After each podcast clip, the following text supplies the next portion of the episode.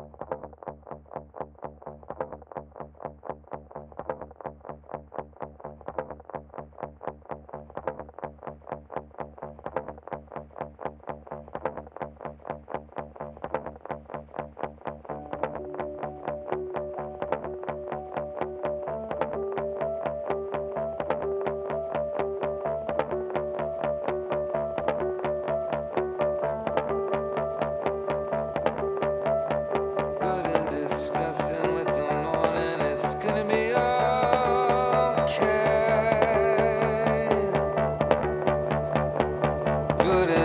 discussing with the morning. It's gonna be just.